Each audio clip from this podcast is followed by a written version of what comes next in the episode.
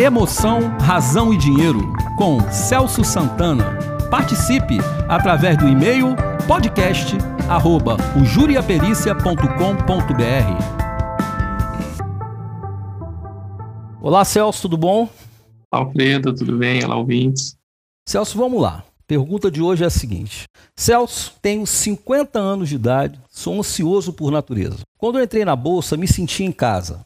Viver o futuro parecia algo interessante, pois em toda a minha vida não conhecia o presente. Na bolsa, eu podia fazer essas previsões rotineiramente e minha ansiedade era consumida quase diariamente. No início, consegui ter um lucro razoável, que me ajudou muito e aumentou o meu, o meu patrimônio. Estar na bolsa era muito confortável para mim. Há cerca de dois meses, fui assaltado quando saía de carro em frente da minha casa. A partir daí, as coisas mudaram.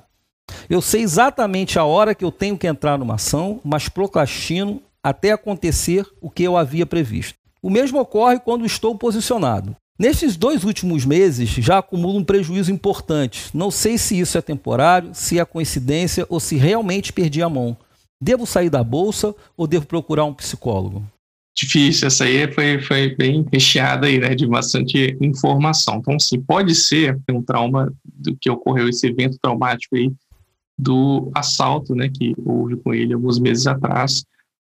Pode ter, né, com certeza isso né, não é algo agradável para ninguém, isso pode para algumas pessoas constituir sim em lembranças e um efeito aí é, de elevar a ansiedade, né, mesmo que em casa, né? Então, assim, na, enquanto ele está operando, como assalto é algo que é, a gente às vezes até leva esse mesmo sentimento para quando a gente opera, né? Então, assim, muitos Sim. day traders, né, pessoas que estão profissionais que estão o dia inteiro ali operando, eles sentem que às vezes o que o mercado fez foi um, quase que tirar o dinheiro, né, expropriar mesmo o dinheiro dele quando ele está operando. Então, esse sentimento de ansiedade vem muito forte. Eu aconselharia sim, né, um amigo aí a procurar um psicólogo, né, um psicoterapeuta, para entender melhor e reavaliar a situação dele, é, mas, é, ao mesmo tempo que, como ainda é relativamente recente, dois meses, é, ele mudar, talvez, o, o que ele está fazendo na bolsa. Né? Se ele está operando, por exemplo, no day trade, ele faça operações mais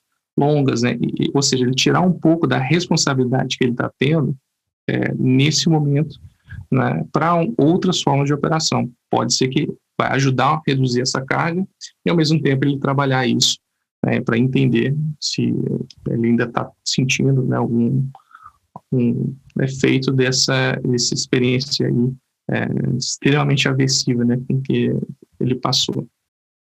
As pessoas para investirem na bolsa, ou então para operarem na bolsa, né, elas têm que estar tá plenas, né, né, Celso? Se ela está ali com algo ali que está afetando ela de alguma forma, é, o, ela deve dar uma diminuída no risco, né? Seria mais Sem ou menos isso, né? A gente usa até algumas escalas é, para fazer é, essa uma avaliação até para quem opera diariamente, né, antes, e também hum. mais a longo prazo, algumas escalas que avaliam isso, assim, o tanto que a pessoa, o emocional dela está né, dentro, do, digamos, da conformidade, da, da naturalidade dela ou está fora. Tanto para o positivo, né, na euforia, e, mais comumente, né, para negativo, ansiedade, o medo, a hesitação, né, que é o caso aqui do nosso ouvinte. Então, Sim. a gente avalia isso, porque é justamente isso, Alfredo, a gente quer buscar essa naturalidade, essa neutralidade. Celso, muito obrigado. grande abraço, meu amigo. Eu que agradeço a oportunidade. Um grande abraço aí a todos.